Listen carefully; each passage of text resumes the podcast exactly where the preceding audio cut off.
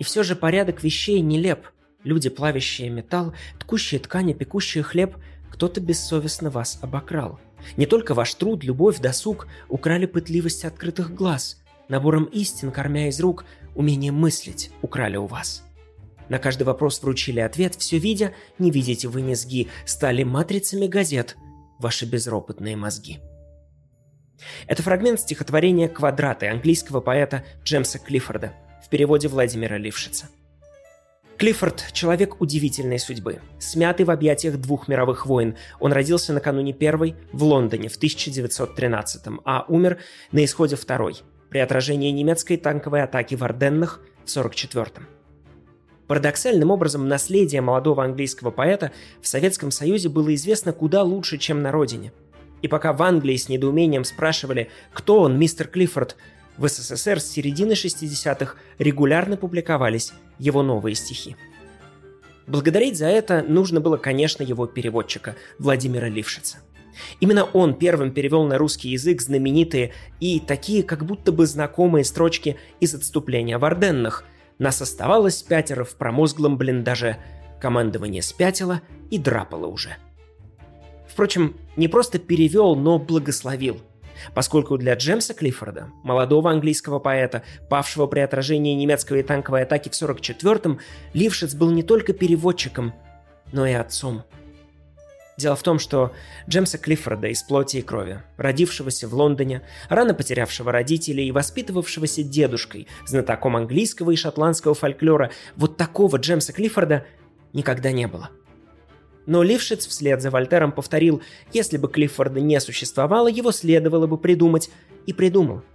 А потом на протяжении десятилетий опубликовал в Советском Союзе свои Лившица стихи выдавая их за переводы из якобы английского поэта Джемса Клиффорда.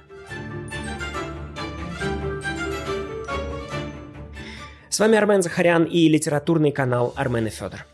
И сегодня мы поговорим о советской и не только цензуре, и о сложной судьбе главного текста Эрнесто де Ла-Манча Хемингуэя.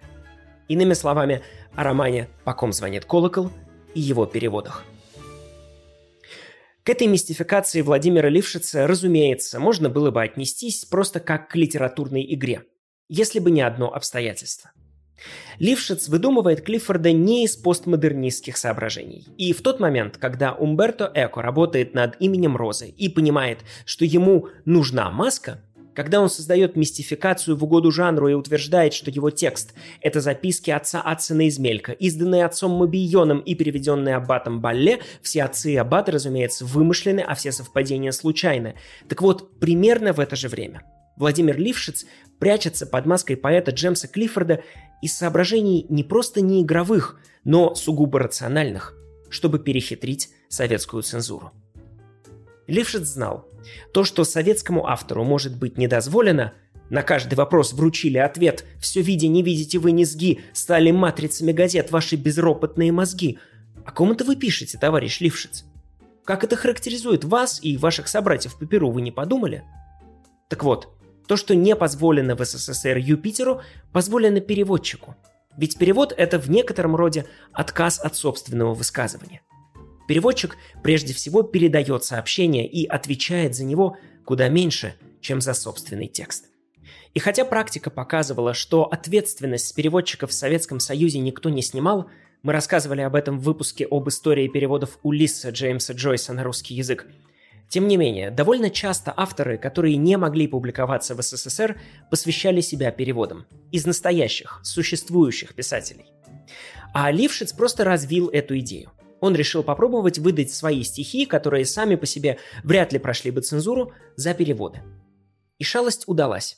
Когда квадраты Клиффорда Лившица были опубликованы, то восторженная публика воскликнула «В Советском Союзе можно издать все». Это утверждение, впрочем, как любая генерализация, не было правдой. На дворе стоял 1964 год, и очень многое издавать в Советском Союзе было нельзя – в обширном списке значился и главный роман американского писателя Эрнеста Хемингуэя «По ком звонит колокол». Эта книга была для Хемингуэя особенной. Биографическая справка сообщает, что роман издается в сороковом году, а работать над ним автор начинает в конце 30-х. Но это, конечно, не так. Кева в конце 30-х. Первые шаги к этой книге Хемингуэй делает еще в 1921, когда со своей женой Хедли Ричардсон по дороге в Париж он оказывается в городе Виго, в Галисии. Там у него четырехчасовая пересадка, и ее хватает, чтобы Испания стала его проклятой любовью с первого взгляда и на всю жизнь. Он называл себя Эрнесто де ла Манча Хемингуэй и повторял «Я не родился в Испании, но это, в конце концов, не моя вина».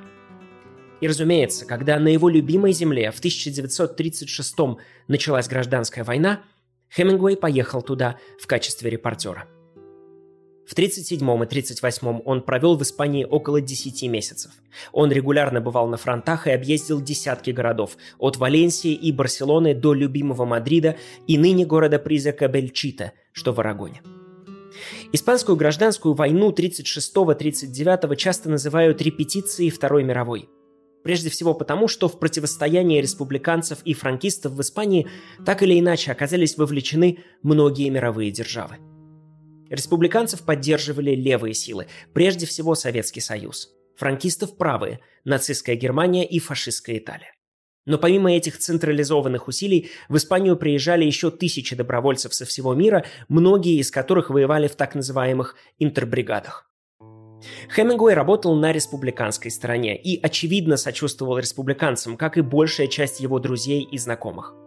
Тем не менее, он был далек от идеализации этой войны – в письме своему другу Гарри Сильвестру он писал «Испанская война – это скверная война, Гарри, и здесь нет тех, кто был бы прав». Вот почему, когда роман был окончен, роман, в который, по собственным словам, он вложил не только гражданскую войну, но все, что узнал об Испании за 18 лет, оказалось, что ни одна из сторон не может полноценно использовать его в своих пропагандистских целях. В письме из Кей Веста, отправленного в Советский Союз 23 марта 1939 своему другу по переписке, переводчику его работ на русский язык Ивану Кашкину, Хемингуэй писал «Я пытаюсь показать разные стороны войны, а потому никогда нельзя думать, что какой-то один рассказ может отражать мою точку зрения. Моя точка зрения для этого слишком сложна. Мы все знаем, что война – это плохо.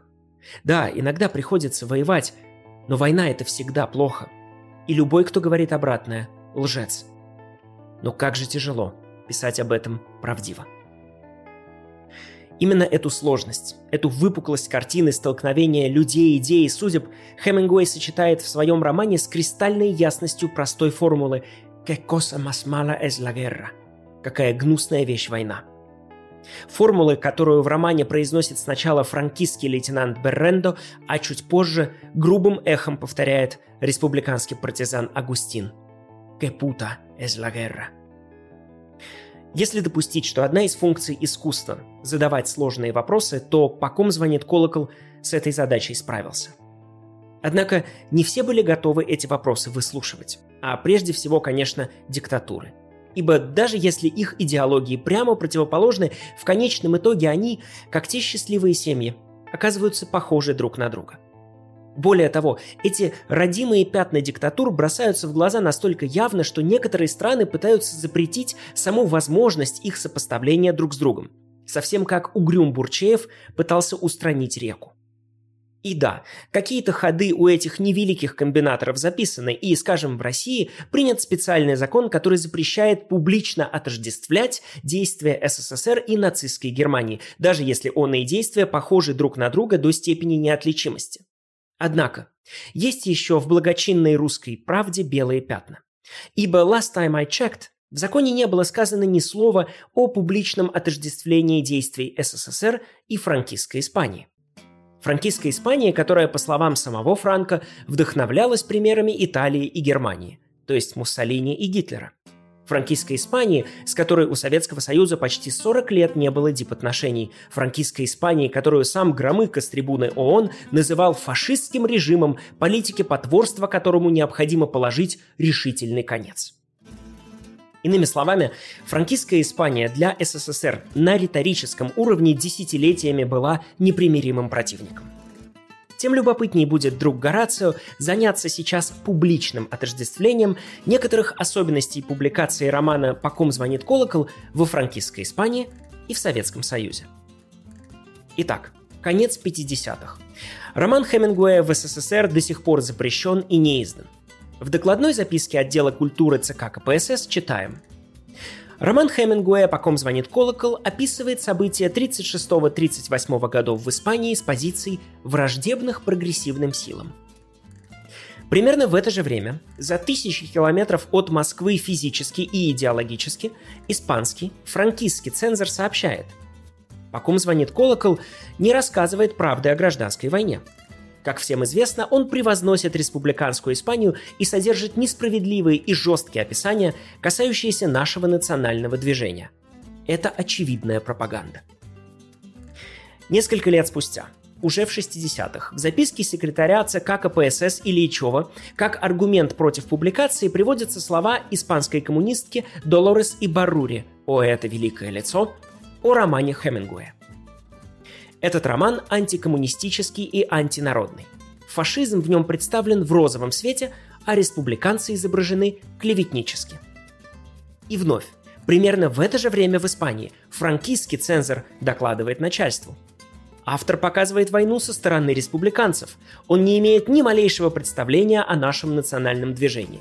Эта книга – нападение на все испанское. Словом, подобно тому, как этот мир, по словам старого вольтеровского ученого Мартена, был создан с целью постоянно бесить нас, роман Хемингуэя был создан, чтобы бесить всех. А особенно советскую и франкистскую цензуры, потому что совпадения на этом не закончились. Трудно поверить в такое совпадение, но после почти 30 лет запрета СССР и франкистская Испания синхронно публикуют роман в 1968 году. А дело в том, мой телемак, что не только все острова похожи друг на друга, но и все диктатуры. И какой бы идеологии они ни прикрывались, их всех объединяют старые добрые песни о главном. Из органчика, что градоначальник Брудастый носил в голове. Единственные песни, которые им известны «Не потерплю» и «Разорю». То есть, во-первых, маниакальная страсть все контролировать, а во-вторых, Панический страх того, что муха, пролетевшая без их разрешения, способна будет разрушить до основания все, что они так прочно выстраивали десятилетиями. Впрочем, и на символической дате 1968 году родство паттернов поведения цензуры во франкистской Испании и в Советском Союзе не заканчивается. Выясняется, что граждане обеих стран в попытках обойти идеологические барьеры, установленные государственной цензурой, шли на очень похожие хитрости. И подобно тому, как Лившиц публиковал свои стихотворения под личиной перевода из никогда не существовавшего поэта, а Гайдай добавил в концовку фильма «Бриллиантовая рука. Ядерный взрыв», да, для тех, кто вдруг об этом не слышал, рассказывают, что режиссерская версия «Бриллиантовой руки» заканчивалась ядерным взрывом. Гайдай знал, что в этом фильме много такого, что вызовет глубокую озабоченность цензуры, а потому добавил в свой фильм «Ядерный взрыв» как, простите, элемент торга. В решающий момент он собирался пойти на уступку цензорам и сказать «Хорошо, ядерный взрыв я вырежу, но тогда разрешите оставить вот это и вот это». Эта тактика, между прочим, как и в случае с Лившицем, с советской цензурой сработала. А вот что сделал испанский издатель Хосе Мануэль Лара. Лара, наверняка до конца своей жизни так и не узнавший, что жил где-то в далекой заснеженной стране тысячи морей, его побратим – режиссер Леонид Гайдай. И снова магия чисел – Весной 1968 года, ровно в то время, когда Гайдай задумывает вставить в концовку своего фильма «Ядерный взрыв», Лара идет на похожую хитрость. За два года до этого, в 66-м, в Испании произошло важное изменение в законе. Обязательная цензура печати была заменена на добровольную цензуру печати. Если ты хотел подстраховаться, то стоило отправить книгу на досмотр цензора. Но если готов был рискнуть, то можно было издавать текст и без досмотра. Однако в этом случае все возможные риски ты брал на себя. И если изданный текст попадал в поле зрения контролирующих органов и признавался впоследствии крамольным, то ты отвечал за это перед судом. Словом, публиковать произведения без добровольного и чистосердечного представления их франкистской цензуре было можно, но это негласно не приветствовалось. Лара понимал, что на публикацию такого знакового для Испании романа, как «По ком звонит колокол», нужно, если не разрешение, на это он рассчитывать очевидно не мог, то хотя бы «silencio administrativo». Silencio administrativo – это практика, которая позволяла в 60-е публиковать в Испании тексты не одобренные цензурой, но и прямо не запрещенные. Иными словами, все по Франциско нашему Кавке. А зачем нам вообще протокол? Разве этот разговор был официальный? Нет, разговор был полуофициальный, но и протокол полуофициальный. Лара боялся, что на прямой запрос последует прямой запрет на публикацию.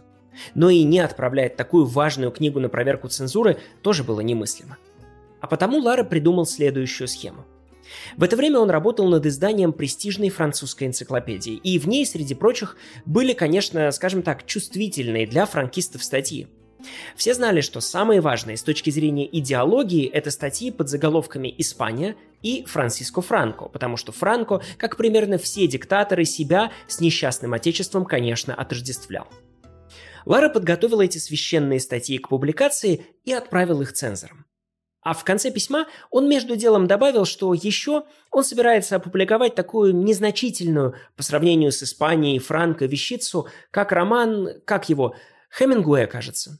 По ком звонит телефон, колокол, что-то там звонит, в общем, но отправлять он это цензором не будет, потому что понимает, что и так уже загрузил их работой, причем гораздо более важной, потому что Испания превыше всего. И Франко, конечно. А роман этот он и так опубликует. Шалость и удалась, и не. Альфин Ялькаво цензоры до романа все-таки добрались, но время Лара выиграл. Публикация зашла уже слишком далеко. Ее ждали, на нее надеялись, и останавливать ее было теперь рискованно. В итоге в конце 68-го франкистский цензор после разгромной рецензии допишет ручкой на том же листе. Silencio administrativo. То самое демонстративное молчание, когда цензура умывает руки. Цензор прокомментировал это решение так – как бы то ни было, с целью избежать противоречивых реакций, которые, если наше решение станет достоянием общественности, пойдут только на пользу издателю, несмотря на справедливость всех вышеизложенных аргументов против публикации, считаю возможным занять позицию «silencio administrativo». И хотя цензуре очень хотелось хоть как-то вмешаться, хотя бы в эпизодах, где франкисты насилуют девушку или отрезают убитым республиканцам головы, но сделать этого цензура все-таки не решилась. Во-первых, Хемингуэй был главным иностранным писателем в Испании, самым издаваемым и одним из самых популярных. Во-вторых, Испания не была в полной изоляции, и к 68-му многие уже читали роман благодаря аргентинскому изданию, копии которого так или иначе попадали в страну, и с которыми можно было сравнить первое испанское издание. Таким образом, купировать часть текста почти наверняка означало угодить в скандал, а скандала они не хотели. Так, спустя почти 30 лет после своего появления, пожалуй, главный роман об испанской гражданской войне был наконец-то опубликован в Испании, без каких-либо правок или опущений. И здесь пути цензуры франкистской и цензуры советской наконец-то чуть-чуть разошлись. Ибо советская молчать не стала и вместо «silencio administrativo» выбрала «algo correctivo». Выпустила текст в печать, но не весь.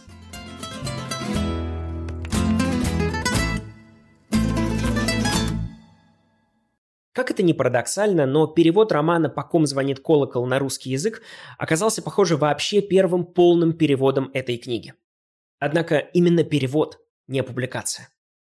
Совсем как в знаменитом диалоге Джеймса Джойса с капитан Советик Всеволодом Вишневским, когда Джойс в 1936-м в Париже скажет Вишневскому «Мне говорили, что мои книги в СССР запрещены», то Вишневский, как будто это он, а не Стивен Дедал, учился в иезуитском колледже, ответит – вас переводили у нас с 1925 года. Тоже можно было сказать и о романе Хемингуэя. Его переводили с 1940-го и очень быстро перевели. Подобно тому, как в самой книге в небе над Сьерра де Гуадаррама соперничали советские Москас и немецкий Хейнкель, также и в конце 40-го, начале 41-го роман одновременно переводят на русский в Доме творчества Малеевка и на немецкий в Стокгольме – и эти переводы опережают все прочие. Публикация книги состоялась в США в октябре 40-го, а уже к марту 41-го Евгения Калашникова и Наталья Волжина, замечательные советские переводчицы, окончили свою работу над романом. Однако перевести не значит опубликовать. И советский перевод под грифом «секретно» из Малеевки отправился прямиком в спецхран. Отдельные главы готовились к публикации в виде повести под заголовком «Роберт Джордан». Что-то в итоге, если не было опубликовано, то как минимум ходило по рукам, но полноценная публикация романа даже не планировалась. Перевод выполнялся за тем, чтобы он был у кого надо, а не у кого попало. Характерная деталь к портрету эпохи. Пять лет спустя Хемингуэй до сих пор не знает о существовании полного перевода своей главной книги на русский язык. 20 июня 46-го он пишет из Гаваны Константину Симонову. «Переведен ли у вас, по ком звонит колокол? Его можно было бы опубликовать с небольшими правками, убрать какие-то имена. Хотел бы я, чтобы ты прочитал его.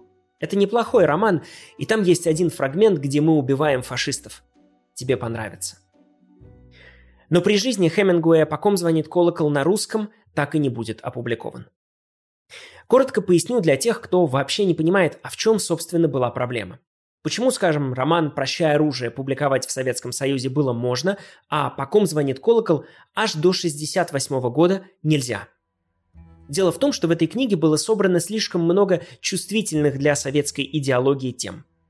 Во-первых, так как Советский Союз активно участвовал в гражданской войне в Испании, то в романе в принципе много эпизодов, где так или иначе задействованы советские генералы, журналисты, советники и так далее. Разумеется, не все эти эпизоды комплементарны, еще менее идеологически выверены, ибо описывал их не воспитанный в ключе марксизма писатель, а Хемингуэй – и хотя в целом Советский Союз представлен в романе скорее в положительном ключе, но в частностях было много такого, что бросало тень на идеальный облик советского государства. Во-вторых, долгое время костью в горле романа был советский журналист Михаил Кольцов. Одним из героев книги, причем героев самых по-человечески симпатичных, был некто Карков, советский журналист-корреспондент газеты «Правда» в Испании. В образе хемингуэевского Каркова легко угадывался журналист Кольцов, который был отправлен в Испанию в разгар гражданской войны и совмещал там две должности – журналиста и агента влияния, близкого к советскому руководству. Кольцов оставил о том времени книгу воспоминаний «Испанский дневник». Но 2 февраля 1940-го Кольцова в Советском Союзе расстреляют. Разумеется, как троцкиста, участника контрреволюционной террористической организации и агента французской, американской и германской разведок. Так что этот Карков-Кольцов, работающий на благо общего дела, был в 40-е годы решительно неуместен. Наконец, в-третьих, цензура опасалась возможной реакции наших коммунистических партнеров, в частности французской и испанской компартий, чьи представители были изображены в романе Хемингуэя не в самом комплементарном виде. Это, конечно, еще не все. Были еще незрелые с точки зрения партийной идеологии рассуждения американского динамитчика Роберта Джордана. Были сцены, где республиканцы откровенно жестоко расправляются со своими врагами, а часть из них при этом напивается, сцены сексуального и скобрезного характера и так далее. Словом, чтобы перечислить все причины, по которым «По ком звонит колокол» не публиковался в СССР, нужно будет заново написать весь роман целиком, от первого до последнего слова – тем не менее, «Вода», в ее роли выступал прежде всего поклонник Хемингуэя неутомимый Константин Симонов, все-таки истончает камень, так что в 68-м публикация романа на русском языке наконец-то состоялась. Собственно, до недавнего времени это была единственная русскоязычная редакция романа, так что если вы читали эту книгу по-русски в интервале с 68 до 2015, когда появился новый перевод, то, скорее всего, вы читали именно ту версию романа, с которой поработала советская цензура. Итак, давайте разберемся, чем именно советский колокол отличался от оригинального. В целом, все вмешательства цензуры в ткань можно разделить на три большие группы – во-первых, эта группа самая существенная – купирование. Во-вторых, того или иного рода смягчение. Наконец, в-третьих, самое редкое, но самое стыдное – прямой подлог, когда текст изменялся так, что изменялся смысл оригинального высказывания. Начнем с купирования, то есть с удаления части текста. Говорят, что редкие события группируются, так что вполне естественно, что не упомянув фильм «Бриллиантовая рука» ни разу за 4 года существования нашего канала, я сегодня упоминаю его уже во второй раз. Но что поделаешь, если именно там лучше всего выражен тот принцип, которым цензура руководствовалась. «Руссо туристо, облеко морале». Практически все атаки на что-либо советское, будь то образ жизни, мысли или даже физический внешний облик, шли под нож – Уже в первой главе романа советский генерал Гольц, персонаж скорее положительный и по-своему симпатичный, говорит «You never think about only girls. I never think at all. Why should I? I am General Sovetik. I never think. Do not try to trap me into thinking». В редакции 2015 года этот пассаж советского генерала перевели точно. Вы думаете не только о девушках. Я вообще никогда не думаю. С какой стати? Я советский генерал. Я никогда не думаю. И не пытайтесь заставить меня думать. А вот в советской редакции откровения генерала сочли чрезмерными, а потому в одной фразе применили сразу два излюбленных приема цензуры – подлог и купирование. Подлог, потому что первое «I never think» из прямого и ясного «я никогда не думаю» превратилось в более размытое и безопасное «а я вообще ни о чем таком не думаю». Купирование, потому что вторая половина этой фразы «Я советский генерал, я никогда не думаю и не пытайтесь заставить меня думать» оказалась вырезана. Ее в советской редакции просто нет. Не знаю, сознавали ли цензоры, насколько это, простите, иронично. У Хемингуэя Гольц утверждает, что советский генерал никогда не думает, а в советской редакции он подтверждает это на практике, ибо даже подумать о том, что он никогда не думает, ему запрещено. Далее. Большинство внутренних, весьма противоречивых с точки зрения советской идеологии размышлений главного героя американца Роберта Джордана передаются точно. Ключ к этому, как мне кажется, лежит, во-первых, в его диалоге с Пилар. «Ты коммунист?» – спрашивает его она. «Нет», – говорит он, – «я антифашист».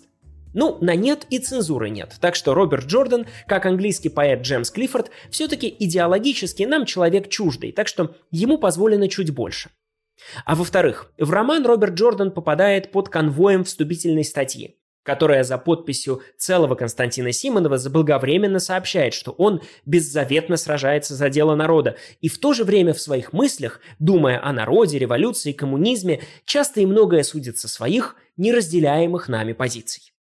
Далее Симонов добавляет, нет нужды прослеживать за всеми ходами мыслей Джордана и анализировать их противоречивость. Однако за отдельными мыслями Роберта Джордана следить в советской редакции нет не только нужды, но и возможности. Вот Роберт Джордан размышляет о природе фанатизма. Чтобы быть фанатиком, думает он, нужно быть абсолютно, непререкаемо уверенным, что ты прав, а ничто так не укрепляет эту уверенность, как воздержание. Воздержание – лучшее средство против ереси. Вероятно, именно потому коммунисты так воюют с духом богемы. Долой богему! То, чем грешил Маяковский. Действительно, весьма смело, однако в оригинале этот пассаж почти в два раза больше так как Роберт Джордан высказывает здесь весьма конкретное предположение о том, чем именно этот дух богемы вреден для коммунизма. Когда вы предаетесь пьянству, блуду или адюльтеру, вам становится виднее собственная бездумность по отношению к той мутации апостольского символа веры, который зовется партийной линией. Партийная линия, как мутировавший символ веры, даже в мыслях незрелого Роберта Джордана оказалась недопустима. Или такой пример. В одном из самых мощных внутренних монологов Роберта Джордана рефреном повторяется слово «мак».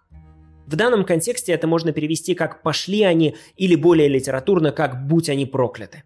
И Роберт Джордан в этом монологе макает всех – Oh, mock my grandfather, and mock this whole treacherous, mock-faced, mocking country, and every mocking Spaniard in it on either side, and to hell forever. Mock them to hell together, Largo, Prieto, Asensio, Miaja, Rojo, all of them. Mock every one of them to death to hell. Mock the whole treachery-ridden country.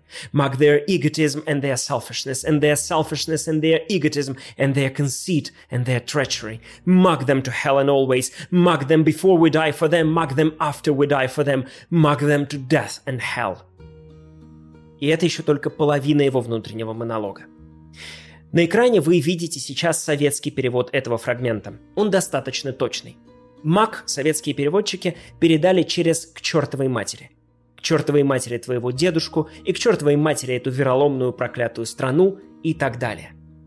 Так вот, весь этот хлесткий монолог заканчивается следующей репликой. Mock everybody but the people. And then be damned careful what they turn into when they have power. То есть к чертовой матери всех, кроме народа. Но и с ним нужно быть начеку, во что-то он превратится, когда доберется до власти. И вот это последнее не реплика даже, а хвостик реплики. О народе, который, взяв власть в свои руки, может превратиться черт знает во что. Неужели цензором кого-то напомнило? Была вырезана. Так что в советской редакции монолог Роберта Джордана заканчивается торжественным «К чертовой матери всех, только не народ». Наконец, встречаются в советской редакции и купюры, звучащие подчас даже пугающе современно. В 18 главе, вообще очень сильно пострадавшей от купюр, есть такой эпизод. В Палас-отеле в тяжелом состоянии лежат трое раненых советских военных. И Каркову дано указание. В том случае, если город будет сдан, сделать все, чтобы раненые, во-первых, не попали в руки франкистам, а во-вторых, чтобы идентифицировать в них русских военных было невозможно – к этому Хемингуэй добавляет At that time, it was of the greatest importance that there should be no evidence of any Russian intervention to justify an open intervention by the fascists. То есть в тот момент считалось чрезвычайно важным, чтобы не было никаких свидетельств русского вмешательства, дабы оно не послужило оправданием для вмешательства фашистов. Но здесь снова, как в эпизоде с Гольцем, на цензоре фуражка горит, потому что информацию о том, что Советский Союз хотел скрыть свое вмешательство, решено было скрыть. В путешествиях Гулливера Джонатана Свифта, в которых, к сожалению, слишком точно описан наш безнадежный вид, есть такой эпизод. Самый правдивый путешественник Лемуэль Гулливер попадает на остров к великанам и встречает там карлика местной королевы. Карлик, разумеется, карлик только по меркам великанов, а для Гулливера он все равно огробен. Но чтобы позлить его, Гулливер называет этого карлика своим братом.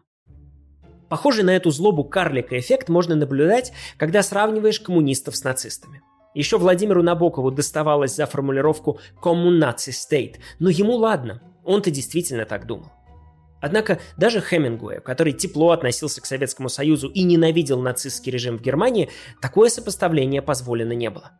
Вот снова в рассуждениях Роберта Джордана следует такая мысль, мол, ты довольно легко сдался, позволил себя морально разложить, лишился того целомудренного пыла, с каким начинал свой путь. Но кто вообще сохраняет этот пыл, эту первоначальную чистоту? И далее он отвечает себе. The priests certainly kept it, or they got out – I suppose the Nazis keep it, he thought, and the communists who have a severe enough self-discipline.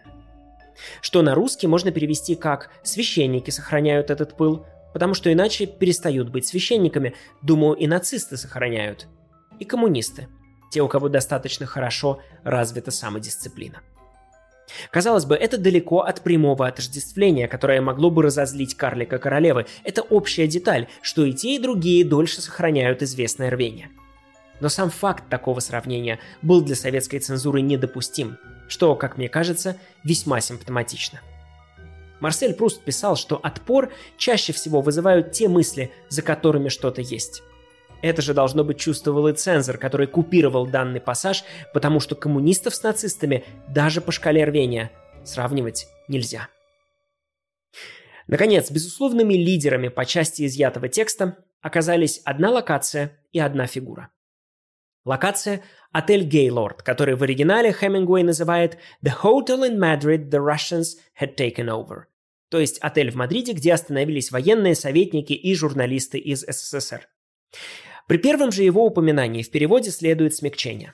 Роберт Джордан вспоминает, что в Гейлорде «The food was too good for a besieged city and the talk too cynical for war». Еда там была слишком хорошей для осажденного города, а разговоры слишком циничными для войны. Но в переводе мы читаем «Когда он первый раз попал в отель Гейлорда, место пребывания русских в Мадриде, ему там не понравилось. Обстановка показалась слишком роскошной и стол слишком изысканным для осажденного города, а разговоры, которые там велись, слишком вольными для военного времени. Замена cynical, циничного или бессовестного, на слишком вольное – это типичный пример смягчения. О них мы поговорим чуть позже. Вы, конечно, можете возразить, мол, это же какая-то мелочь, но дьявол здесь не столько в деталях, сколько собирается из этих деталей – Циничная атмосфера отеля Гейлорд постепенно смягчалась, сглаживалась, окончила тем, что исчезла вовсе. И вот уже всего несколько абзацев спустя после этой мелочи, когда Роберт Джордан думает, Гейлорд казался неприлично роскошным и продажным местом.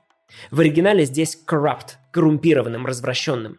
Но почему бы, собственно, представителям власти, управляющей шестой частью мира, не позволить себе немного комфорта? Вот этот фрагмент и еще пара его соседей в советском переводе были уже полностью пропущены. Что происходит в Гейлорде, остается в Гейлорде. Что же касается фигуры, наиболее пострадавшей от советской цензуры, то эта роль досталась, конечно, товарищу Каркову. Прототипом Каркова, советского журналиста и просто уважаемого человека, был, как я уже упоминал, реальный советский журналист Кольцов, работавший на полях Испанской войны. По возвращении в Союз Кольцова за верную службу Родине ждала достойная награда – его арестовали в 1938-м, а в 1940-м расстреляли, чтобы уже в 1954-м, через каких-то 14 лет после приведения приговора в смерть, вдруг выяснилось, и кто бы только мог подумать, что агентом иностранных разведок Кольцов не был, а в ходе процесса к нему применялись, цитируя советское же дело о его посмертной реабилитации, незаконные методы следствия. И вообще, из этого документа от ноября 54-го, заметим, за подписью не какого-нибудь либерального предателя Родины, но главного обвинителя от СССР на Нюрнбергском процессе лично генпрокурора товарища Руденко, следует, что все дававшие против Кольцова показания от он их показаний отказались, ссылаясь на то, что давали они их в результате все тех же незаконных методов следствия. Словом, вчерашний враг народа был полностью реабилитирован, и так как живого Кольцова в Советском Союзе не уберегли, не досмотрели, то, судя по всему, решили позаботиться хотя бы о заблаговременно расстрелянном, безоговорочно оправданном, ибо Родина тебя не забудет. Но лучше бы забыла. Потому что именно это, как мне кажется, стало главным упущением советской редакции романа. Дело в том, что товарищ Карков в книге один из самых сложных и притягательных образов. Это умный, цепкий и саркастичный циник. Хемингуэй, на мой взгляд, создал здесь фигуру, достойную гетовского Мефистофеля. Карков все время ироничен и все время язвителен. Его моральные качества явно оставляют желать лучшего, но вместе с тем он обаятелен и умен. Именно он в одном из самых напряженных эпизодов романа холодно и уверенно противостоит хемингуэевскому буйному помешанному Андре Марти – Словом, Карков – это практически воплощение той силы, что вечно хочет зла, но вечно совершает благо. Одна из самых противоречивых, но притягательных и живых фигур в творчестве Хемингуэя. Но, к сожалению, за Каркова вступилась советская цензура, попытавшись его причесать и почистить. Причем началось это буквально с чистки зубов. Хемингуэй многократно подчеркивает, что у Каркова плохие зубы. Карков said through his bad teeth, with a spitting way of talking through his bad teeth. Karkov said, showing his bad teeth as he smiled. И так далее. В советском переводе эта деталь почти везде опущена. Bad teeth превращаются просто в зубы, и только в одном месте из множества в желтые зубы. Но ведь эта деталь для Хемингуэя важна. Карков – червослов в прямом смысле слова, его речь настолько язвительна и иронична, что как вода, если орать на нее матом, портится быстрее, возможно, это миф, я не проверял, так и зубы Каркова за столько лет соседства с этим язвительным потоком шпилек испортились раньше времени. То же самое происходит с его внешностью в целом. Вот любовница Каркова говорит ему «Ты так уродлив, что готов ревновать даже к жабе». И эта реплика из советского перевода, разумеется, исчезает. Между прочим, исчезает и сама любовница, несколько абзацев, связанных с ней, полностью купированы, а в остальных так, просто мелькает где-то какая-то девушка, с которой Карков уважительно здоровается, но чтобы у советского человека добыла любовница, боже упаси.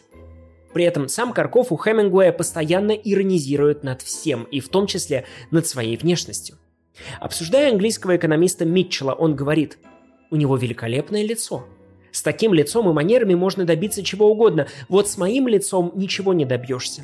То немногое, чего мне удалось достичь в жизни, было достигнуто несмотря на мое лицо. И на всякий случай, если это вдруг для кого-то не очевидно, совершенно неважно, как выглядел советский журналист Кольцов и какие у него были зубы, даже после незаконных методов следствия, потому что Карков это персонаж Хемингуэя. Цельный, самостоятельный, отдельный. Он живет свою романную жизнь, и его не нужно путать с прототипом. Он прототипу ничего не должен. В романе вот этот контраст между внешним в Каркове и внутренним очень важен. Когда Хемингуэй представляет своего героя, он пишет «Сначала он показался смешным. Тщедушный человечек в сером кителе, с крошечными руками и ногами, и говорит так, словно сплевывает слова сквозь зубы. Но Роберт Джордан не встречал еще человека, у которого была бы такая хорошая голова, столько внутреннего достоинства и внешней дерзости, и такое остроумие. Ну хорошо, допустим, подретушировали немного внешность и смазали контраст, но остальное это, наверное, осталось. Однако так в жизни не бывает почти никогда. Как писал Лусинь, если можно съесть кусочек, значит можно съесть и человека целиком. И, конечно, причесанный так внешне Карков лишается в какой-то момент своего главного богатства – реплик. Справедливо будет сразу оговориться, что всего нескольких, но подробные итоги по степени влияния цензуры на советскую редакцию романа я обязательно подведу в конце, поэтому сейчас посмотрим только на то, что было купировано. Вот один из самых любопытных фрагментов книги. Карков проводит для Роберта Джордана пятиминутку политинформации, и они обсуждают практику политических убийств. Карков – профессиональный циничный пропагандист.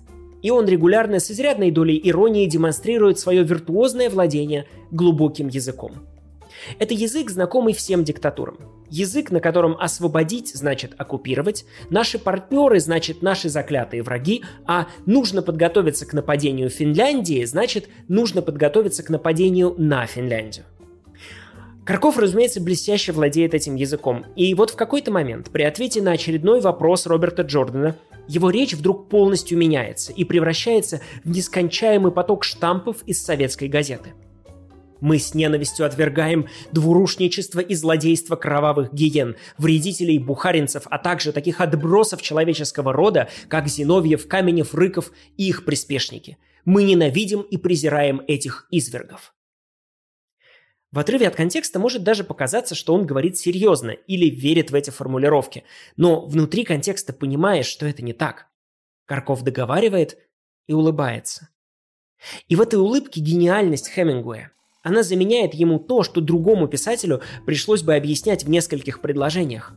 Именно в контрасте между идеологической выверенностью и пылом каждого слова и этой улыбкой, которая на протяжении всего диалога загорается на лице Каркова и проливает свет иронии на форму его языка, истинный смысл высказывания. И, разумеется, эта сцена заканчивается такой репликой Каркова. «Жаль, что мы с вами никогда не говорим серьезно». Однако в советской редакции этот восхитительный контраст смазывается, потому что реплики Каркова где-то вырезаны, а где-то смягчены. И вместо «мы ненавидим и презираем этих извергов» написано «мы ненавидим и презираем этих людей». И вместо «мы с ненавистью отвергаем двурушничество и злодейство кровавых гиен, а также таких отбросов человеческого рода, как Зиновьев, Каменев, Рыков и их приспешники», Ненависть и отвращение вызывает у нас двурушничество таких, как Зиновьев, Каменев, Рыков и их приспешники. И вместо «они очень широко практикуются», очень, очень широко. Это о политических убийствах. Просто пустая строчка. Да, действительно жаль, что они никогда не говорили серьезно, а в советской редакции их несерьезные диалоги никогда не приводили целиком – Ирония Каркова – одна из жемчужин романа. Вообще пострадала в советской редакции чуть ли не больше, чем его внешность и мораль. А впрочем, советская цензура здесь, должно быть, вновь ориентировалась на Салтыкова-Щедрина, который еще в 19 веке сформулировал то, что своим нюхом тигра-людоеда чуяли все диктаторы во все времена. От иронии до крамолы – один шаг. Вот почему, когда собеседник Каркова, человек с серым тяжелым лицом и отвисшей нижней губой, воспевает явление Долорес в Гейлорде, испанской коммунистки Долорес Ибаррури, которую за ее страсть и умение вдохновлять назвали «ла пассионария», то советская цензура выбрасывает из диалога большую часть реплик Каркова. «That great face» — это великое лицо, говорит о Долорес его собеседник. «That great face» бесцветным голосом, без воодушевления повторяет Карков. И уже одного этого отсутствия воодушевления хватает цензорам, чтобы удалить реплику. Чуть ниже собеседник Каркова замечает эту иронию и говорит, над этой женщиной нельзя шутить, это народная святая. Были бы вы здесь, сами бы увидели это лицо и услышали этот голос. И Карков в своем стиле отвечает, этот великий голос, это великое лицо. И снова, эта ироничная реплика пропадает из советского перевода, и прав оказывается не Карков, а человек с серым тяжелым лицом и отвисшей нижней губой. Прекрасное, между прочим, определение для цензора. На дыбаруре шутить нельзя. Это, конечно, не все примеры купюр в советской редакции романа. Иногда доставалось не только Каркову или Роберту Джордану, но и другим героям, однако общий принцип этих политических купюр, думаю, уже более чем ясен. Тем не менее, стоит заметить, что был и другой тип ситуаций, в которых советская цензура включала Шрёдер. Речь о том, что можно назвать похабщиной. Да, той самой, что была написана на стене в школе Холдена Колфилда. Мы рассказывали о ней в эпизоде о советских и постсоветских переводах над пропастью воржи Саленджера. Так, например, из советской редакции исчезли самые ироничные размышления Роберта Джордана о библейском Анане, который изливал свое семя на землю. Или из одной неплохой шутки про huevos, яйца, эти huevos, собственно, были удалены. Но давайте поговорим о том, что в советской редакции сохранилось, однако было так или иначе подретушировано.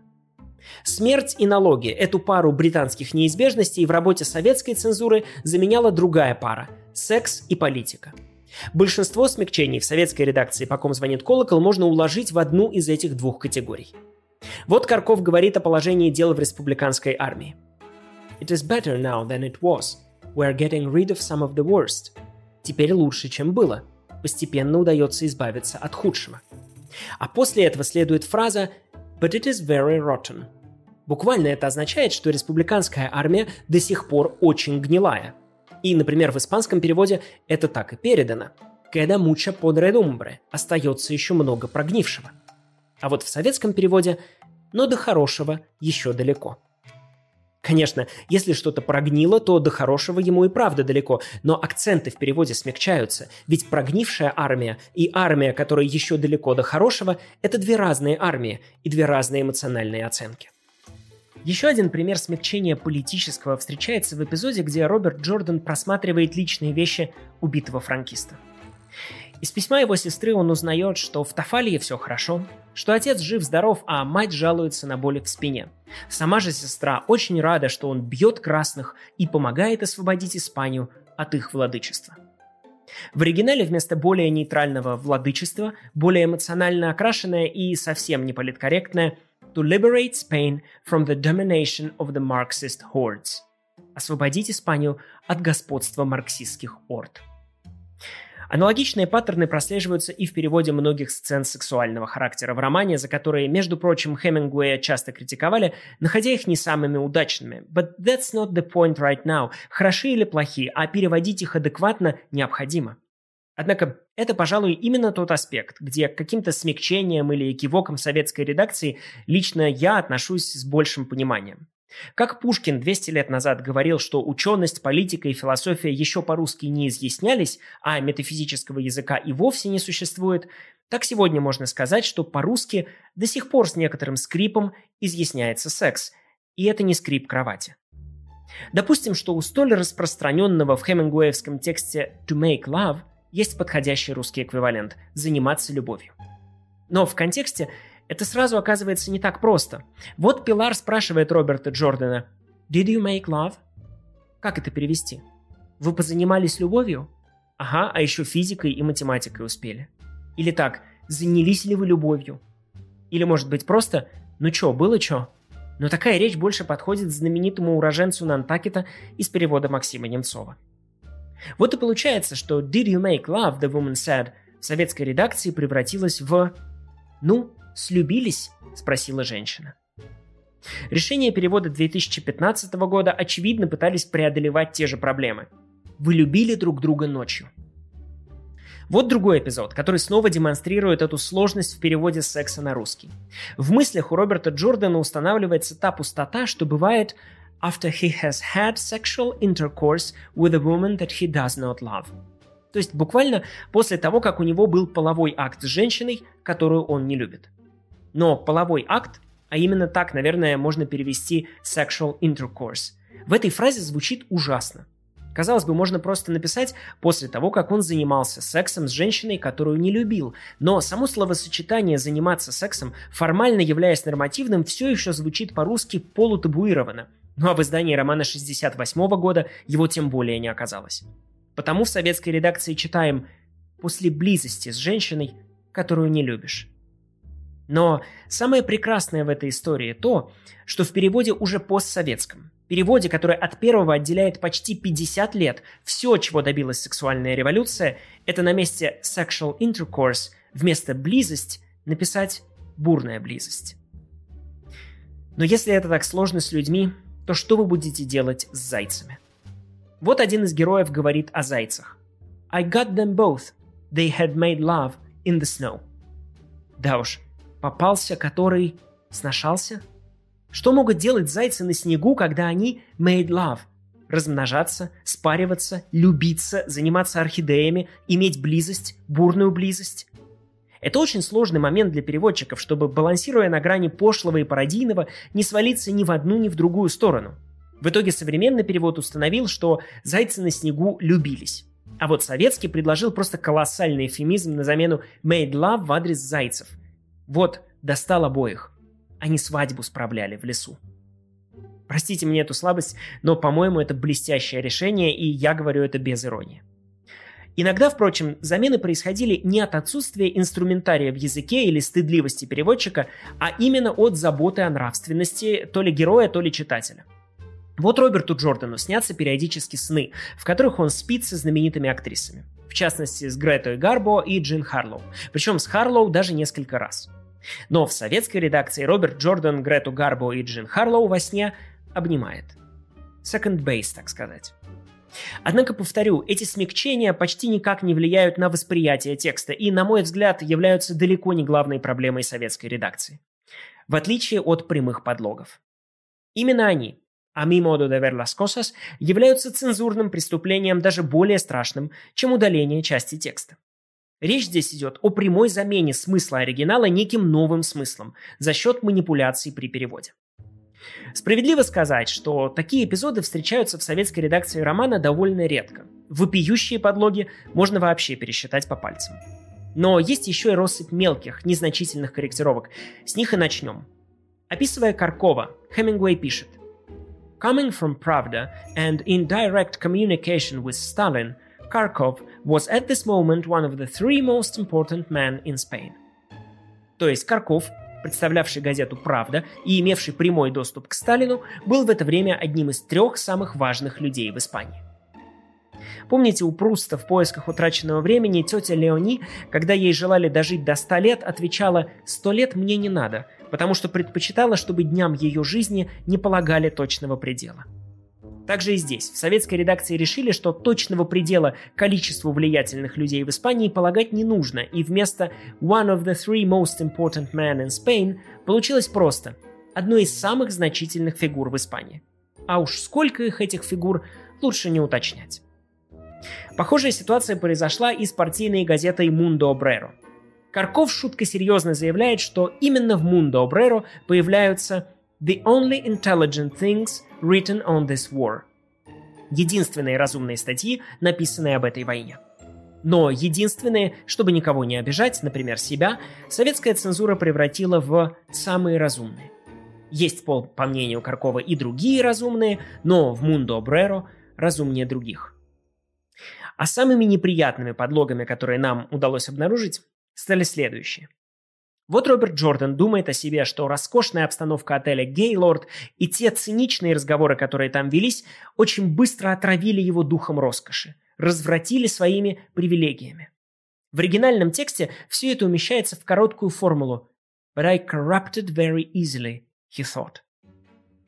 В советском переводе это «corrupted» заменено на «я очень быстро привык». Оттенок получается иной, и его выбор продиктован идеологическими соображениями. Роберт Джордан описывает шикарный отель, где во время войны остановились советские военные. Их вкусной еде и циничным разговорам там он не привык, нет. Он именно позволил им себя развратить. Этот нюанс хорошо заметен, если сравнить с другими переводами романа. Тогда можно увидеть, что все переводчики старались передать в слове «corrupted» именно перемену, а не привычку pero me dejé corromper fácilmente, в испанском переводе «лолы de aguado». Corromper – глагол, который по своим смыслам очень похож на английский corrupt. ale zdemoralizowałem się bardzo szybko в польском переводе Бронислава Жилинского. Деморализовать значит перестать соблюдать некие моральные нормы.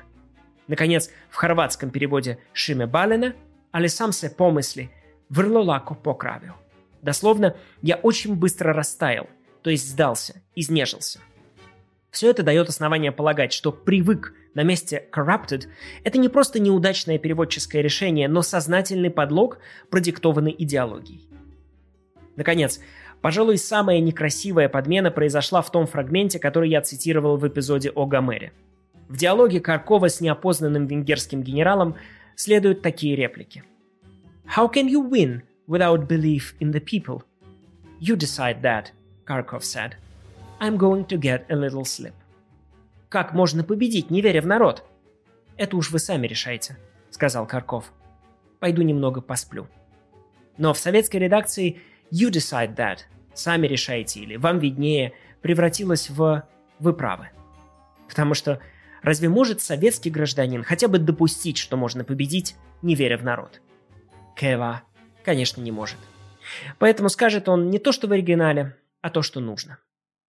Собственно, примеров уже вполне достаточно. Полагаю, они дают довольно точное представление о том, как именно советская цензура работала с текстом романа. Однако этот обзор был бы неполным, несправедливым и даже манипулятивным, если бы его на этом закончить. Ибо, возможно, у вас сложилось впечатление, что «По ком звонит колокол» был существенно переписан и изменен на четверть или даже на треть. Но это не так.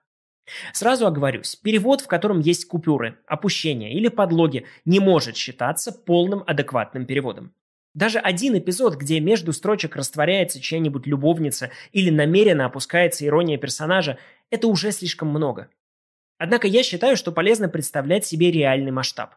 Не потому, что здесь обязательно должна быть какая-то градация, мол, вот столько цензурного вмешательства мы допускаем, а вот столько это уже чересчур. Нет, Перевод вообще не должен подвергаться идеологической цензуре. Это ясно и точка. И тем не менее, между самой первой, так никогда и не напечатанной в Советском Союзе редакцией романа, где Карков отсутствовал в принципе, и редакцией 68 года, где у него отсутствовали некоторые реплики, огромная разница. Итак, каков же масштаб нанесенного цензурой ущерба? Вот оценка литературоведа Николая Анастасьева. Он писал, Кончилось, однако, все хорошо, хотя и не совсем. На последнем рубеже бдительная цензура показала зубы, и роман дошел до читателя с некоторыми купюрами. Гребенка, надо признать, оказалась редкой. Роман пострадал не слишком сильно. Я в целом согласен с этой оценкой. Симптоматичность советских правок не означает их многочисленности. Вместе с Федором и примкнувшей к нам Лизой, без чьей потрясающей волонтерской помощи этот выпуск не получился бы, спасибо вам, Лиза, мы сравнили около 300 фрагментов в тексте оригинала и в советском переводе. Причем мы изначально выбирали только те фрагменты, где потенциально могла содержаться какая-то крамола. Сцены жестокости и насилия, все связанное с властью, тиранией, Советским Союзом, республиканцами, франкистами, сексом, ругательствами и так далее.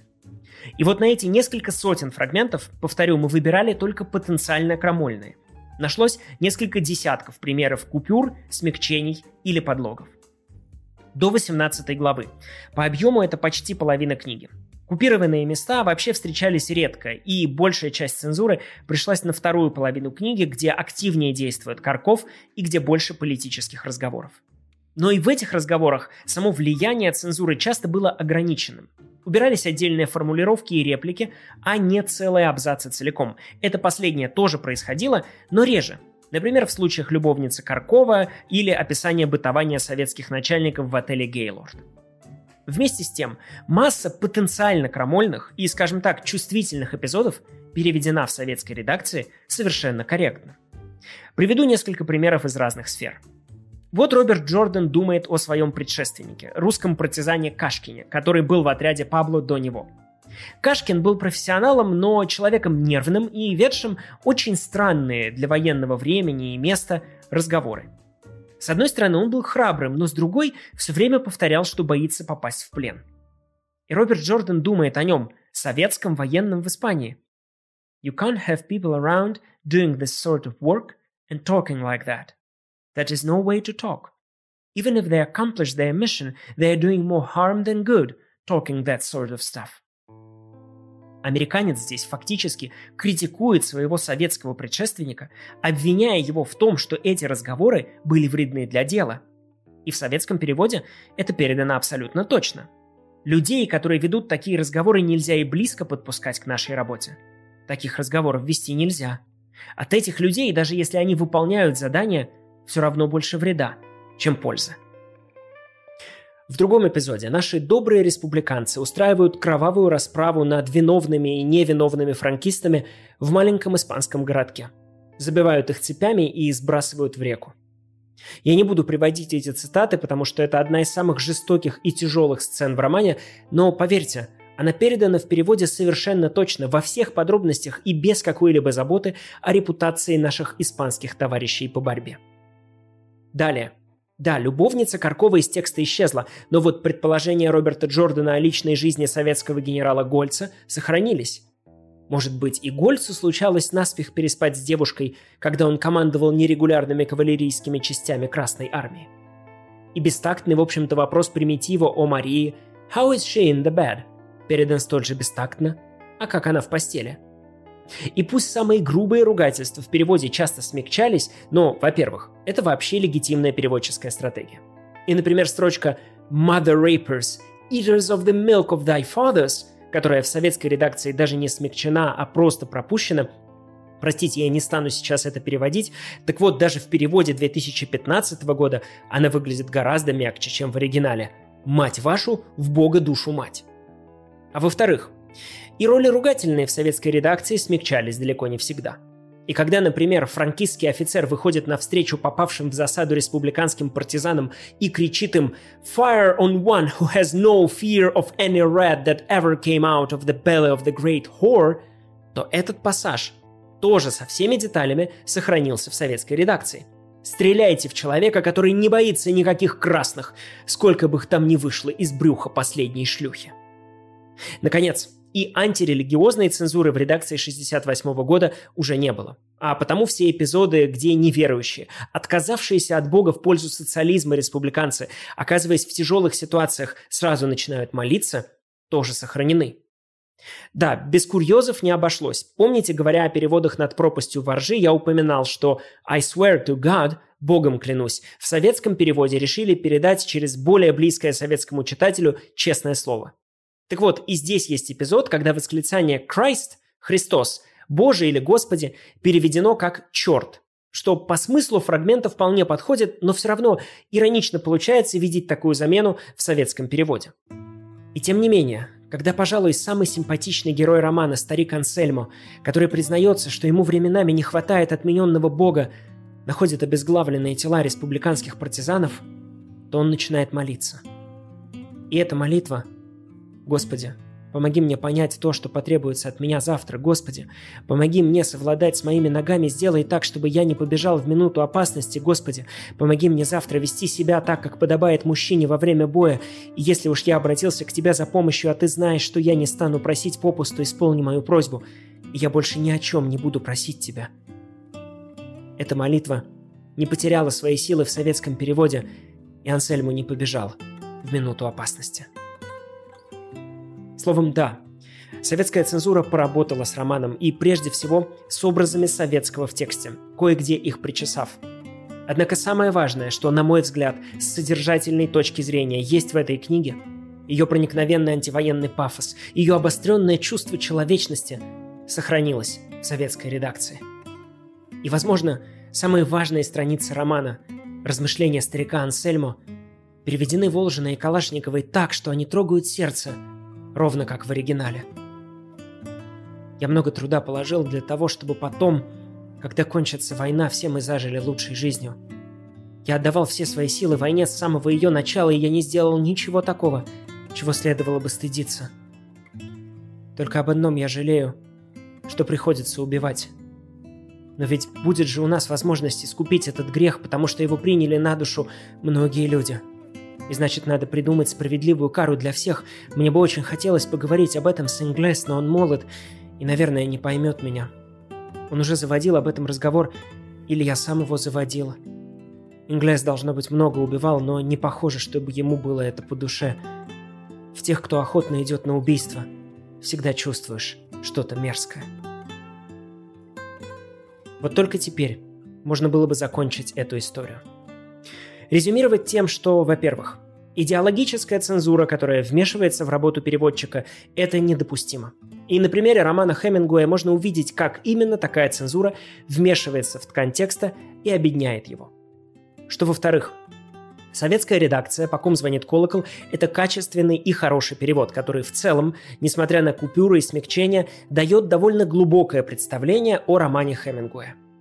Что в-третьих, из-за противоречий между пунктами 1 и 2 дать однозначную оценку переводу Волжина и Калашниковой непросто. Она во многом будет зависеть от того, какой из этих двух пунктов представляется вам более важным. Но что в-четвертых, выбирать между ними сегодня совершенно нет необходимости – поскольку советская цензура пока уже не стоит за плечом переводчика. А потому следовало бы сделать так. Под цензурную советскую редакцию сохранить как исторический памятник, но из-за купюр и ряда неточностей не отказываться полностью от самого перевода. Привлечь переводчиков и квалифицированных филологов-американистов и общими усилиями восстановить в тексте все купированные места, исправить те ошибки и неточности, которые попали в перевод из идеологических соображений новый старый текст сопроводить соответствующей вступительной статьей и переиздать. Перевод Волжиной и Калашниковой в новой редакции, дополненный и исправленный. Но, наконец, в-пятых, можно было с горечью заключить, что этим, наверное, заниматься уже никто не будет, потому что есть новый постсоветский перевод, в котором все ранее пропущенное восстановлено. Так что дело закрыто, и говорить тут, кажется, больше не о чем. Но, как писал Марсель Пруст, нам неизвестно, где находится то, чего мы ищем. И в жизни часто так случается, что ты приходишь в точку, которая казалась тебе концом твоего поиска, а оказывается, что это только начало того поиска, который на самом деле тебе предстоял. А потому здесь заканчивается не эта история, но только первая ее серия – ибо выяснение этих подробностей, подробностей ограбления колокола советской цензурой, как дело о мелкой и незначительной краже выводит иной раз сыщика на след убийцы, который годами ловко скрывался от правосудия, привело меня к настоящему преступлению, масштабов которого я не мог себе даже вообразить. Но о нем, о подлинном ограблении века, мы поговорим уже в следующей серии этой истории. Ждите ее здесь же, на литературном канале – Армен и Федор. Да, и прежде чем мы сегодня расстанемся, следует кое-что добавить. Во-первых, вы, наверное, заметили, как много было сегодня в выпуске цитат из Марселя Пруста. Это, конечно, не случайно. Уже очень скоро мы запустим Пруст-проект. Совместное чтение романа в поисках утраченного времени. В эти раздробленные времена обещать что-либо в собранные сроки нелегко, так что давайте просто условимся, что Пруст проекту быть, он уже в работе, но немного задерживается, а все подробности о датах и форматах появятся в ближайшее время в нашем телеграм-канале. Ссылка в описании. И, наконец, во-вторых, Наши постоянные зрители знают, что из всех искусств важнейшим для нас является информированное согласие. А потому, если вам понравился этот выпуск, если он почему-то вдохновил вас или поднял вам настроение, то я советую нам расстаться в этом месте по-хорошему. До скорых новых встреч. Ибо сейчас мы покинем рациональный сектор и заглянем ненадолго туда, где властвуют хтонические силы. Помните, как Фауст спускался к таинственным матерям? Также и нам предстоит – известное погружение. Это опыт на любителя, так что я его не советую и предупреждаю, что дальше вы идете уже под свою ответственность. Где путь туда? Нигде. Их мир не знаем, не хожен, девственен, недосягаем, желанием недоступен. Ты готов? Не жди нигде затворов и замков, слоняясь без пути пустынным краем, ты затеряешься вдали пустой. Достаточно ли знаком ты с пустотой? По опыту видео о переводах над пропастью воржи я знаю, что стоит сказать что-нибудь критическое в адрес советских переводов. Впрочем, слово «переводов» здесь лишнее, можно оставить просто «советских». Стоит позволить себе любую критику в адрес советских. Переводов, переходов, перебоев, перекопов вы назовите это. Как из темноты и мрака, куда не рискнул соваться даже Мефистофель, неизбежно появляются они – и обвиняют тебя во всех смертных грехах, но главное, самым страшным, том, что хуже отцеубийства и детиедства, либерализме. Причем, что поначалу кажется парадоксальным и даже удивляет, это не зависит от того, что именно ты говоришь. Говоришь ли ты, что в Советском Союзе не было компетентных переводчиков, что, конечно, ложь? Или говоришь, что в Советском Союзе идеологическая цензура вмешивалась в их работу, что, конечно, правда? Да, игуаль. Важен только сам факт осквернения мощей. Важно, что ты нападаешь на символ веры, так что такая фундаментальная разница, как между ложью и правдой, на этом фоне оказывается для них незначительной. А так как человек, не желающий отличать истину от лжи, мало подготовлен к конструктивному диалогу, то на любой случай жизни у него есть два универсальных ответа. Первый – это либеральная пропаганда. Люди, которые так пишут, конечно, не знают, что это уже было. У Льва Николаевича в романе «Воскресенье», который он дописал на прошлой неделе. Был там такой герой Нехлюдов. И он просил там некоего Масленникова – Можешь ты дать мне бумагу, чтобы я повидался с женщиной, которая несправедливо осуждена? Это верно, несправедливо осуждена.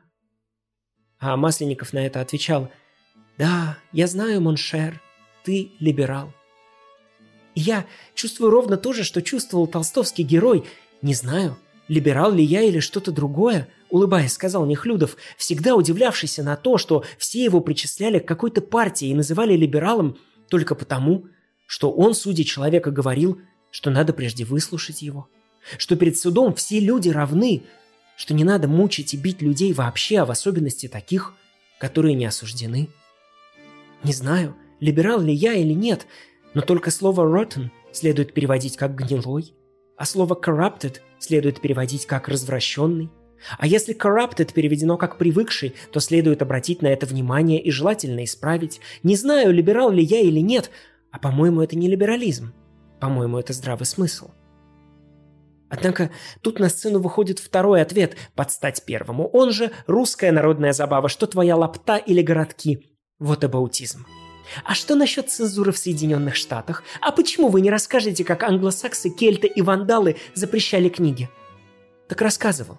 Это не я не рассказываю, это вы не печатное не смотрите. Вот, в эпизоде о знаменитой Навсекая Джойса я непристойно смешиваю с непристойностью ваших западных партнеров, которые в такой-то день, в такой-то год объявили настоящую охоту за текстом Джойса. И поверьте, почтовое управление США по делам свободы совести в этот момент вызывает у меня ничуть не больше энтузиазма, чем непечатная советская цензура. Но дело же вообще не в этом. Дело в том, что этот непристойный вот абаутизм, а что насчет нужное подставить, это ведь не ваши мысли. Это не то, о чем бы вы думали, если бы взяли на себя этот тяжелый и неблагодарный труд. Думать. Вместо собственной кривой рожи в басенном зеркале все время тыкать скрюченными, держащимися до посинения за власть пальцами куда-нибудь за границей Отечества. Вот ролевая модель, которую вам внушали. В детстве или в отрочестве, в юности или в зрелости, я не знаю, но пошел я в непечатное. Вы почитайте лучше своих, советских, как спутник и пломбир писателей. Ильфа и Петрова. У них же все про это написано. Вы не слушайте меня, не слушайте непристойных либералов, возьмите лучше золотого теленка. Прямо сейчас закройте YouTube и возьмите золотого теленка. И вы встретите там персонажа Полыхаева, начальника Геркулеса, очень похожего на многих современных персонажей, которых вы читаете, которым вы верите, которым вы вторите. У этого Полыхаева были резиновые мысли – он заказал универсальный штамп и каждый раз вместо того, чтобы думать, брал одну из готовых резиновых мыслей, бил штампом по бумаге, и получалась злободневная резолюция. В ответ на «Мы, геркулесовцы, как один человек, ответим», в ответ на бесчинство англосаксов, или в ответ на происки заокеанских кукловодов, или в ответ на очередные выпады оголтелых русофобов ответим «Это либеральная пропаганда, Родина не может ошибаться, а почему американцам можно?» Да нельзя американцам. Нельзя. И вы это знаете. И никому нельзя. Но, как говорил в «По ком звонит колокол» Агустин, «One filthiness does not justify another». Одна мерзость не оправдывает другую. На этих резиновых мыслях очень просто себя ловить. Если вы механически повторяете то, во что не вложили своего времени, своего ума, своего труда, своего опыта, своего исследования. Если просто повторяете то, что услышали в вечернем непечатном шоу от коллеги по работе или что прочитали в чатике в WhatsApp, то вы пропали. Вы используете резиновые мысли. Но все, что есть в человечестве достойного, всегда высмеивало эту глупость, эту слабость, эту леность ума. Всегда было против – резиновых мыслей. Против пустых и безмозглых шаблонов, которыми заполняют ваши безропотные мозги. Включите мозги. Думайте, сомневайтесь, учитесь, узнавайте новое. Помните, что писал Виктор Гюго, подделки прошлого принимают фальшивые имена и охотно выдают себя за будущее. Прошлое – это привидение, способное подделывать свой паспорт. Обратим внимание на эту ловушку. У прошлого свое лицо, суеверие и маска, лицемерие.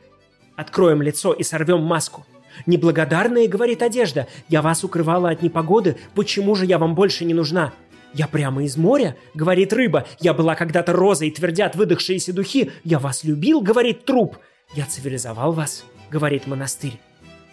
На все это один ответ. Это было когда-то мечтать о бесконечном продлении вещей, отживших свой век, реставрировать догматы, пришедшие в упадок, золотить заново раки, подновлять монастыри, освещать вновь ковчеги с мощами, освежать суеверия, фанатизм, восстанавливать монашество и милитаризм, верить в спасение общества посредством размножения паразитов, навязывать прошлое настоящему. По меньшей мере, странно. Есть, однако, сторонники этих теорий. Теоретики, люди, впрочем, умные, практикуют весьма простой способ. Они смазывают прошлое составом, который называют социальным порядком, божественным правом, нравственностью, семьей, уважением предков, священной традицией, законностью религии и кричат «Вот вам, берите, добрые люди!». Эта логика была известна древним. Они натирали мелом черную телку и говорили «Она белая». Суеверия, святошество, ханжество, лицемерие, предрассудки, несмотря на свою призрачность, упорно цепляются за жизнь. У них есть зубы и когти. Хотя они не более как дым, с ними надо бороться в рукопашную, вести беспрерывную войну. Ибо роковой удел человечества — вечно бороться с призраками. Но и в этой борьбе, Гюго и об этом писал, надо соблюдать рассудительность. Но и в этой борьбе надо сохранять человечность. Но и в этой борьбе надо слушать и слышать, думать и сомневаться.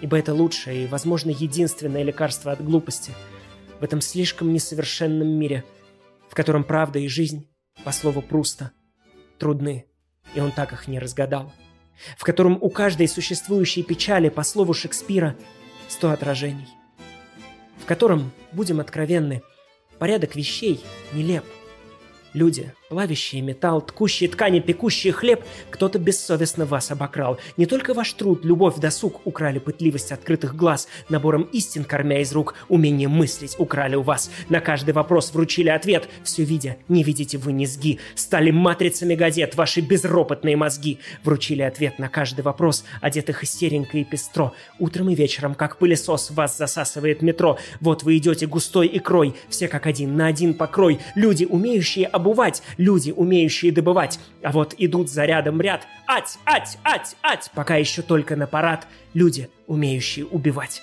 Но вот однажды среди мелких дел, тебя дающих подножный корм, решил ты вырваться за предел осточертевших квадратных форм. Ты взбунтовался, кричишь «Крадут!» Ты не желаешь себя отдать. И тут сначала к тебе придут люди, умеющие убеждать. Будут значительные их слова, будут возвышенные и добры. Они докажут, как дважды два, что нельзя выходить из этой игры. И ты раскаешься, бедный брат, заблудший брат. Ты будешь прощен под песнопение в свой квадрат. Ты будешь бережно возвращен. А если упорствовать станешь ты, не дамся при по-прежнему не бывать, неслышно явятся из темноты люди, умеющие убивать. Ты будешь как хину глотать тоску, и на квадраты, словно во сне, будет расчерчен синий лоскут черной решеткой в твоем окне.